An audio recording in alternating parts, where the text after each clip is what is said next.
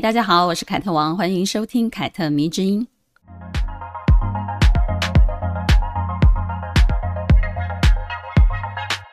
有时候我会觉得我的读者很可爱，嗯、他们总是拿一些很有趣的问题来问我。有些问题呢，或者是有些事情，他们说出来的时候呢，可能是希望从我这里得到，哦，对啊，我非常赞成你的想法，你说的没有错，那个人真的是太坏了，嗯，这种答案。但偏偏呢，有些时候呢，我却给出可能跟他们期待之中呢完全相反的一个论调。例如，之前有一个读者呢，就跟我说，他自己的朋友现在被有妇之夫包养，然后呢，天天就在 IG 晒包包啦，跟出入一些非常高档的餐厅的照片。他就跟我讲说，虽然这是个人的选择，他没有什么立场批评，但总觉得这样做对他没有什么好处。我就问这位读者说：“你怎么知道没有好处呢？你天天在 IG 上面看到的那些就是好处啊。”有些人就是会为了这些好处而做了你不会做的事情嘛。如果你真的把他当成朋友，那你就真正的尊重他的选择，就像你讲的那样。如果有一天他受伤了，你就好好的安慰他就得了，不要一边当人家的朋友，一边又举着道德的大旗在背后觉得啊，他不应该这样做。我的原则就是呢，我不对朋友进行道德绑架，但是如果我真的看不惯，我就不会跟他当朋友了。不过，我想这位读者的反应呢，也是很多女生非常在意的。你看到其他的女性用女性最原始的肉体美色得到想要的地位或者是东西的时候呢，你的内心会起一点波澜。一方面可能会看不起她靠原始的本钱得到一切，一方面嘴上还是会说啊，那也是人家的本事啦，不是每个女人想这样做就能这样做的。同样都是女性，但为什么会有这种心情呢？明明就有一点眼红嫉妒，但是又非得说这也是一种本事呢？明明这也是一种本事，好像听起来像肯定，但是隐隐约约却又觉得好酸哦，对吧？老实说呢，我觉得多数女人听到另外一个女人靠美色上位的时候所产生的这种矛盾的情绪，并非是在衡量自己会不会做，恰恰就是因为自己不会这样做。但又不好明明白白的骂对方，所以才会有这么阴阳怪气的评论出现。而这背后的原因追究起来呢，脱离不了女性现在的地位。我们都拥有受教育的权利以及工作权，在职场上也能跟男性公平的较量。这个时代的背景，如果这个时代赋予女性不用靠身体，而是靠实力就能够跟男性竞争。那么，身为女性，自然就会看不起用原始本钱获得好处的同性了，就如同一个男人也会看不起另一个男人靠老婆的娘家创业一样。前一阵子呢，我在 IG 现实动态讨论了一个问题：一个某曾姓登山运动员以女性之光频频被媒体报道，但是呢，在近日却爆出了他跟有妇之夫有染，两个人呢相识不到一个月，男方正在为女方所从事的登山事业募款。帮他介绍人脉，以及男方自己也曾经汇款给他。女方被爆出要求男方给他一百七十万就能够解决目前的资金运作的问题。过去呢，他在自己的社群平台上呢，为自己的登山事业募资的时候呢，也曾经受到比较多的争议。之所以东窗事发，是因为两个人相约去高级旅店泡汤的讯息呢，被男方的老婆知道了。正宫呢，就向法院提出了告诉，对曾小姐提出了伤害配偶权。目前呢，结论尚未抵定，正在等待法院厘清真相。读者就问我，呃，像曾小姐这样的行为，其实跟香奈儿女士发迹的过程很类似，不是吗？都是以小三的身份对男人提出资助，来完成自己的事业。我说，如果你把时代的背景完全都忽略掉。只提取过程中的小三、男人、金钱赞助这三个元素，那么两个人的做法可能差别不大。但我们看待一件事情是不能够如此简单粗暴的，因为每一个人所做的选择、他的动机、他的决定以及他的方式，肯定跟他所处的时代背景有非常大的关系。很多人会忽视这一点，直接把以前的女性拿来跟现代的女性比较。但其实，如果你仔细想一想，你跟你妈妈那一代的人一样吗？肯定不一样。妈妈跟外婆那一代的人一样吗？肯定也不一样。所以你跟你外婆可能又更加不一样了，因为世代之差，所以你们对结婚生子的看法才会产生那么大的分歧。这背后的原因就是所处年代不同所造成的。既然你们三代之间都有如此的不一样，更何况是那些距离你将近一百年以前的人呢？香奈儿女士所处的年代是十九世纪末二十世纪初，阶级制度非常的分明。穷人想翻身的话呢，可以说是难上加难。更何况这个穷人还是一个女人。她的母亲死后，她被父亲遗弃，由她的姨妈抚养长大，待过修道院，在那里学习到了缝纫这个一技之长。之后呢，作为歌女出来唱歌赚钱，认识了后来资助她的一个名流贵公子。她跟对方谈恋爱了，成为了他的情妇，其实就是女朋友。在那个年代呢，女性唯一能够实现阶级跨越的方式呢，就是依靠婚姻。但这一个名流贵公子却碍于身份阶级不能够娶她，而是遵从了家里的安排，娶了一个门当户对的淑女。但是呢，这个贵公子除了不能娶她之外呢，其实对她非常的好，基本上就是一个公开的关系，带着她见识各种的场合，认识各式各样的人，并且呢，让她住在自己的庄园里面，以女主人自居。可能很多穷苦出身的女人得到这样的待遇就满足了，但是香奈儿女士却没有落入这样的一个俗套里面。我甚至觉得，不要说那个年代了，这种待遇放在现代，很多女人也会因此就满足了。在当时。每一个女人都想要找一个长期的饭票。我想，香奈儿女士一开始也许也曾经这样想过，但因为她的出身没有办法让贵公子娶她为妻，再加上她亲眼目睹了上流社会的运作模式，渐渐的，她就发现了，也许让自己拥有一份事业，赚到钱，才能够真正的为自己赢得尊严。她要男人赞助她在巴黎开设一个帽子店，并且呢，靠他介绍的人脉来销售。做这个创业的决定的时候呢，他已经三十岁了。有些时候我们要想想，如果你跟他生在同一个年代，同样都是三十岁的大龄女青年，你有没有他这样的勇气做这个决定？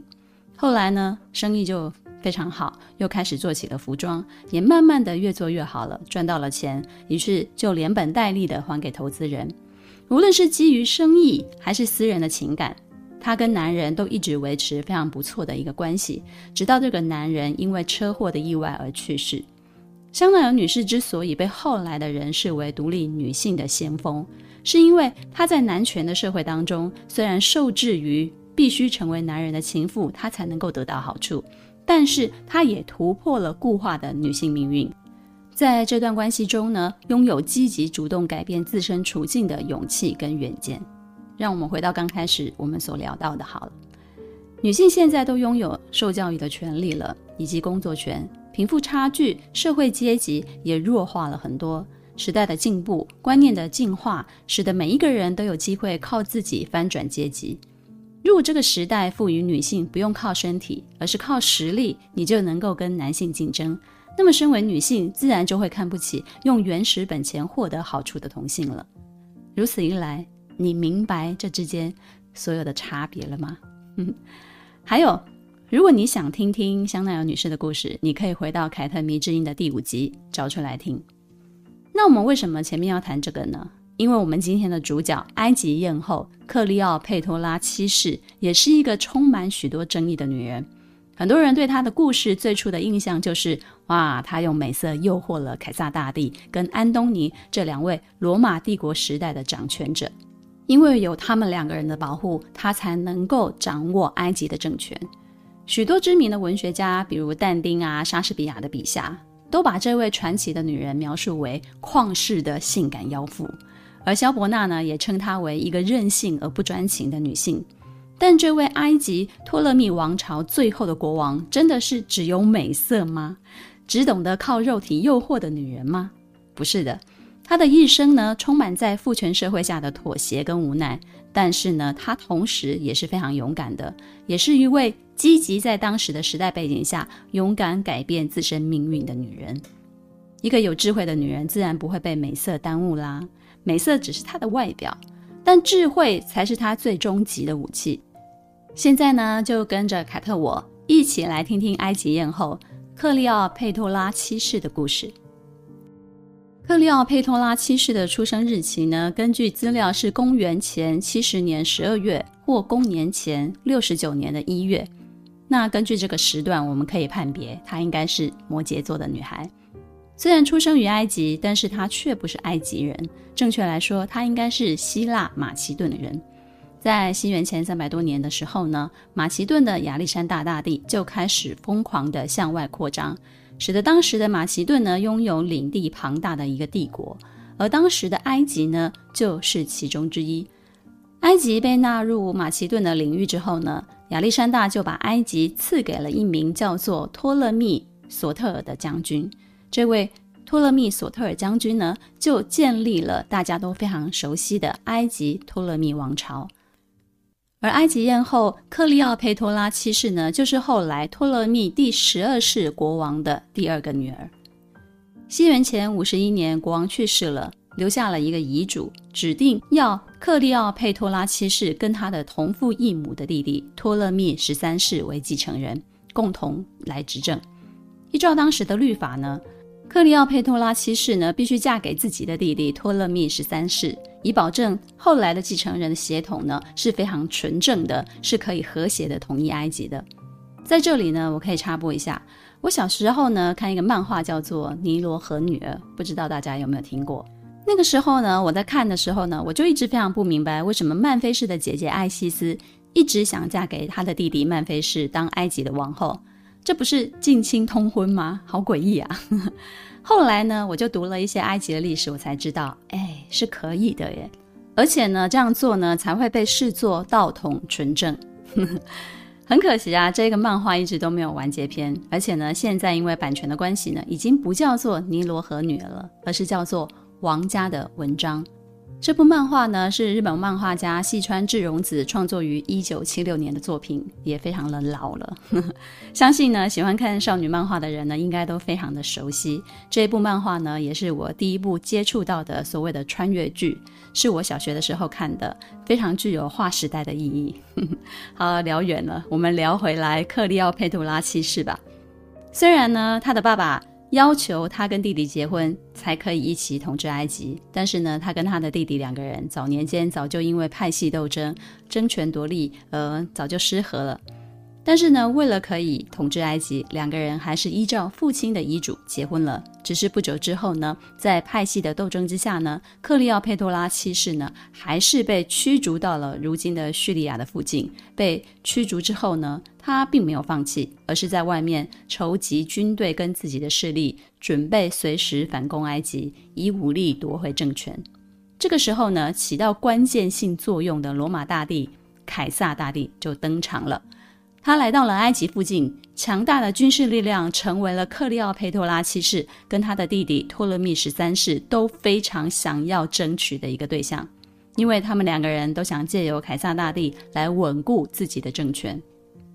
托勒密十三世呢，使用的方法是杀了凯撒的政治仇敌庞培来讨他的欢心，结果呢，没想到凯撒大帝见到了庞培的首级。并没有感到开心，反而因为是自己国家的人被托勒密十三世杀了而感到非常的不爽。因为庞培虽然是他政治上的仇敌，但是呢，庞培也曾经是罗马的执政官，怎么可以惨死在外人的手上呢？这件事情呢，就被克利奥佩托拉其实知道了。他觉得哇，这是一个非常好的机会，趁着凯撒在气头上，一定可以翻转他的立场。于是呢，克利奥佩托拉七世呢就偷偷的进宫了，准备去见凯撒大帝。这一次的见面呢，非常的经典。如果大家有看过伊丽莎白泰勒所演的《埃及艳后》这一部电影，应该对这一次的见面印象深刻，可以说是非常经典的一个桥段了。克利奥佩托拉七世呢，为了掩人耳目，就混进宫殿里去，也为了给凯撒大帝一次非常特别的惊喜。于是呢，他就命人用非常华贵的毛毯把自己卷起来，然后就抬进去宫殿当中，当做一个礼物送给凯撒大帝。凯撒大帝见人抬进了一卷毛毯，正在纳闷的时候呢，没想到毛毯瞬间摊平之后，里面竟然藏着一位绝世的美人。这个时候，克利奥佩托拉七世是二十一岁。是非常青春诱人的时候，而凯撒大帝是五十二岁，正是临老落花丛的时候。当然啦，这样权倾一世的罗马帝国的男人是不会随随便便就被小女生迷惑的。虽然很惊喜，但是还没有因此失去理智的。克利奥佩托拉七世用的这一招惊喜，其实后来也有被模仿，大家应该很熟悉。比如呢，有人就会把自己当礼物啊，在自己身上用缎带打蝴蝶结啊，把我解开啊、有没有？又或者直接就藏在大礼物箱里面，然后跳出来说 “surprise”，啊、大概就是这种感觉。其实就是异曲同工之妙啦。这样形容，大家应该就会立马就秒懂了，对吧？克利奥佩托拉七世呢，虽然用这样的惊喜把自己当做礼物献给了凯撒大帝，但是呢，他的态度却并不卑微。他见到凯撒大帝的时候呢，没有任何害怕的神情，反而不卑不亢地跟他讲：“凯撒，我不是你的犯人，而你是我的客人。”他用一句话就把两个人的立场从有着强者跟弱者的比较，一下子就提升到了我跟你是平等的这个状态了。所以我才说，美色是克利奥佩托拉七世用来迷惑世人的一个魔术，真正的内核是他的智慧。他不但政治敏锐度非常高，也有柔软的手段。跟他愚蠢的弟弟一比，谁更适合当埃及的统治者？这一下子，凯撒大帝的内心肯定是很有数的。我常觉得，这就是高手过招，都不用兵戎相见，就是一个局势的安排。开口的几句话，聪明人跟聪明人就可以在空气当中你来我往，明白对方的意图了。接下来，克利奥佩托拉七世呢，更通过自己的言谈举止、对军事的了解、对治理国家的谋略等等，向凯撒多方面的展现了自己的才能。而更有趣的是，他的自信以及同时明白他自己的立场并不过分自大的这一种状态呢，也让凯撒觉得哇，这个女人明明是有求于我，但她的气势上丝毫没有要示弱，相反的，却也非常的有诚意。于是呢，这个历史性的第一次见面，克利奥佩托拉七世呢就已经在凯撒大帝面前留下了深刻的印象了。再来就是第二次见面啦。第二次见面是凯撒大帝直接去见克利奥佩托拉骑士的，而这一次的对话呢，让凯撒大帝直接就把克利奥佩托拉当作是知己一般了。因为克利奥佩托拉七世呢，在聊天当中呢，就透露出了自己对凯撒的惺惺相惜，明白他这一生呢，其实就是想完成亚历山大大帝的愿望，但是呢，他已经年迈了，最害怕的是自己壮志未酬身先死。可是这样子，心有不甘，却依然支持他的宏大的政治理想，他要建立伟大王国的这种心情呢，让克利奥佩多拉非常非常的感动。这就是两个王者之间对于国家情怀所建立起的一种欣赏。尤其呢，当克利奥佩托拉七世亲眼见到凯撒大帝因为怕自己没有办法实现宏图大志而感到非常痛苦的时候呢，他内心也感受到，如果是我，应该也会和他一样吧。因此呢，这两个人后来能在一起，真的不是单纯的男人跟女人之间的那一点点欲望啊、美色啊、肉体之类的东西。其实更重要的是，他们相互理解彼此的处境。克利奥佩托拉七世呢，最后使出了一个绝招，在他明白了凯撒最希望达成的愿望是什么的时候呢，他就对凯撒说：“其实你可以通过娶我，由我来替你生下继承你志向的孩子。”克利奥佩托拉七世这一招，如果非常简单粗暴的形容，就是用结婚生子拿下凯撒嘛，让他成为自己的政治联盟。但是呢，如果你知道了前面的高手过招，你就会明白。凯撒如果不欣赏克利奥佩托拉七世，认为他比他的弟弟更适合统治埃及，就算克利奥佩托拉献身一万次，其实都是没有用的。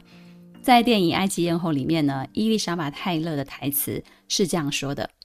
不孕的女人犹如干涸的河流，女人负有使枯木结果的责任，使荒地生气蓬勃，就像尼罗河滋养大地。我就是尼罗河。”我将会有众多的子孙。艾西斯女神告诉我，我的乳房精于孕育爱与生命，双臀的曲线分明而浑圆。据说这样的女人最擅长生儿育女。终于，凯撒听完这一段话，放弃了占领埃及的计划，让他再次登上了埃及的王位，跟他那位愚蠢的弟弟一起统治埃及。结果，那位愚蠢的弟弟托勒密十三世不愿意，于是呢，他就进行了一个刺杀凯撒的计划，结果失败了，在逃亡中就死亡了。托勒密十三世去世了之后呢，凯撒就另外立了一个同父异母的弟弟为托勒密十四世，让克利奥佩多拉七世呢跟他结婚，合法的统治埃及。虽然名义上埃及有两个王，但实际上的权力呢，其实都握在克利奥佩托拉七世的手上，因为他身后有一个强而有力的情人凯撒大帝。可能有一些人听到这里就觉得好晕呢，这些人的关系怎么这么乱啊？贵圈真乱，又是跟弟弟结婚的，又是跟凯撒大帝是情人的关系。其实呢，跟弟弟结婚，你可以看作就是一个掌握王权的方式。就是克利奥佩托拉其实呢，他是不可以自己一个人当王的，而是必须搭配一个血统纯正的男人跟他结婚才可以啊。这个就是弟弟。也就是要有一个家族的男人在身边，如此一来才算是合法的。这也就是我前面所强调的，他的一生充满了在父权社会下的妥协跟无奈，但同时也是勇敢的，也是一个积极在当时的时代背景之下呢，勇敢改变自身命运的女人的一个原因。有一些无法改变的外部因素，虽然限制了他。他会因此妥协，但是呢，他从来没有放弃帮自己寻找另外的出路。后来呢，克利奥佩托拉七世呢跟凯撒生下了一个小孩，他曾经呢希望凯撒可以立这个小孩为继承人，但是呢，凯撒并没有这样做，他选择让自己的养子屋大维来继承。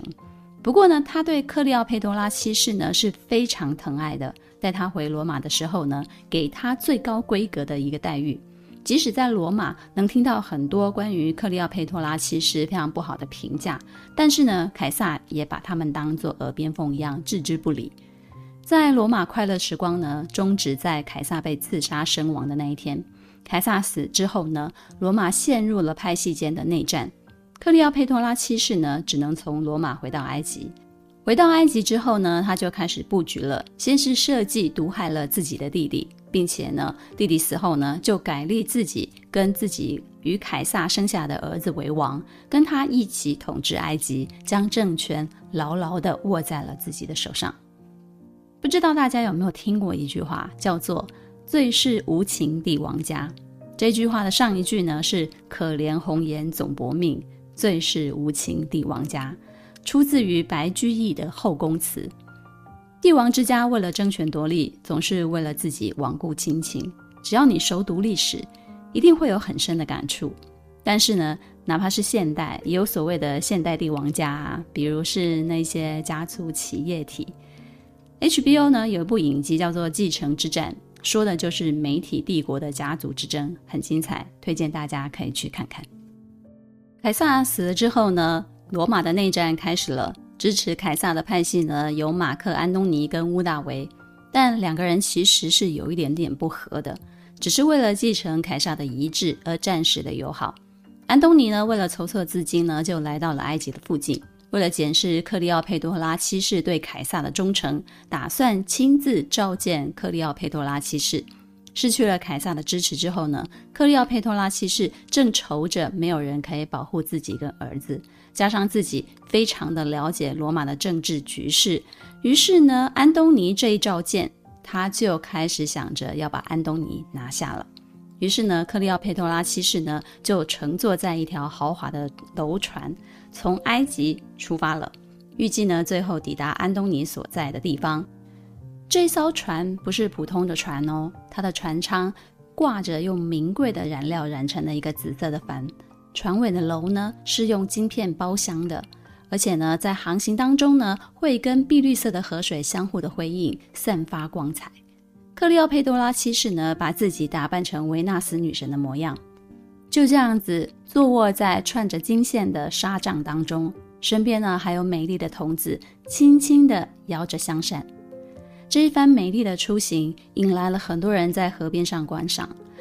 人们就开始奔相走告，大家都想要一睹埃及女王的风采。当然啊，这些传闻也一定能够传到安东尼的耳中。抵达了之后呢，安东尼就被高规格的邀请到了船上来赴宴，亲眼见到了克利奥佩多拉七世非常迷人的风姿、优雅的谈吐。于是呢，久经沙场的直男也就招架不住了。这场宴会当中呢，安东尼答应了克利奥佩托拉七世很多很多的事情，其中呢，最重要的莫过于承诺他可以把有继承埃及王位机会的人赶尽杀绝。尤其是目前威胁他的地位最大的一个人，是他的同父异母的妹妹。之后呢，安东尼就随着克利奥佩托拉七世回到了埃及，度过了非常美好的时光。之后呢，安东尼暂时就回到了罗马了，因为他为了稳固自己跟屋大维的关系，就举办了婚礼，娶了屋大维的姐姐为妻。但是结婚不久之后呢，他又再次的出征了。为了得到埃及的援助，违反了罗马的传统，迎娶了克利奥佩托拉七世。安东尼跟克利奥佩托拉七世的政治联姻呢，除了安东尼对克利奥佩托拉七世其实是念念不忘了之外呢，更多呢是因为他为了完成自己东征的一个政治野心。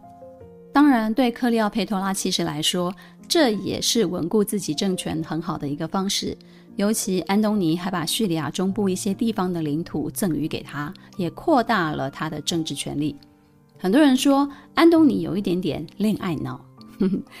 从他对克利奥佩托拉七世所做的种种事情来看呢，确实是有一点点的。但是呢，你反过来看，这一般如此恋爱脑的安东尼呢，其实也让克利奥佩托拉七世呢感到自己被爱了。安东尼出征胜利之后不久呢。并没有回到罗马举行凯旋典礼，而是选择在埃及跟克利奥佩托拉七世两个人用埃及的仪式来庆祝。这一点呢，就让罗马人相当的不满了，认为安东尼简直就是成了埃及女王身边的小喽啰了。屋大维呢，于是就利用了这一点，加深了罗马人对安东尼的怨恨。之后呢，加上安东尼的遗嘱被盗，被屋大维公布于罗马。称他把自己的领土都给了克利奥佩多拉七世，死了之后呢，还要葬在埃及。这些种种呢，都让罗马人对安东尼越来越仇恨，最终导致他失去了民心。公元前三十一年，乌大维跟安东尼彻底的撕破脸，两个人交战于海上。安东尼的舰队被乌大维打得落花流水。克利奥佩托拉七世呢，见局势不妙，于是就搭了船返回了埃及。这个举动让安东尼大为不解，于是呢，也就跟着赶了过去，把自己的舰队放在战场上，任其被屋大维歼灭了。东元前三十年，屋大维终于打进了埃及。安东尼自知他的死期已经到了，于是呢，就自杀身亡。屋大维抓到了克利奥佩托拉七世，打算将他绑回罗马游街示众，但是呢，克利奥佩托拉七世呢，最后以一条毒蛇自尽了。而他的儿子们，包含于凯撒、安东尼的孩子，全部都被屋大维赐死了。就这样子，随着克利奥佩托拉七世的死去，长达三百年的埃及托勒密王朝也宣告结束了。埃及从此并入罗马，成为元首的私人财产。关于克利奥佩托拉七世的死因，众说纷纭。有人说他是不可能自杀的，一定是在死前还在诱惑屋大维，结果诱惑不成。反而就被他杀了。有人说，应该不是毒蛇所咬，而是服毒自尽。但无论如何，克利奥佩托拉七世最终都没有逃过一死。故事听完了，不知道大家是否认为克利奥佩托拉七世是一个只有美貌的女王，手段也只有色诱呢？根据考古学家的鉴定啊。从出土的硬币以及她的画像来看呢，克利奥佩托拉七世呢，其实都不是真正意义上的大美女。她有着非常深长的鹰钩鼻，以及一双非常锐利的眼睛。根据这些呢，考古学家就认为了，虽然克利奥佩托拉七世呢被称作埃及艳后，声名远播，但其实她的美丽并非如此无懈可击。因此呢。与其说克利奥佩托拉七世是靠美色获得政权，征服了凯撒跟安东尼，倒不如说呢，她是凭借个人在政治上的胆识跟才华，才让两个罗马最出色的将领愿意与她并肩同行。但她的可悲之处呢，也正是因为她是一个女人，在当时她必须仰仗男人才能够把政权握在自己的手上。回到我们一开始讨论的，好了，随着时代的进步，女性地位的提升，女人终于可以摆脱为男性附庸的一个命运，为自己开创自己的可能。很多人都不知道，克利奥佩托拉七世呢是一名妥妥的学霸。他不仅精通七国语言呢，在天文、地理、军事、经济、医学、建筑方面呢，也都涉猎的非常深。而且呢，他自己也喜欢钻研保养跟化妆，还设置了全世界第一间化妆品的工厂，专门研究产品。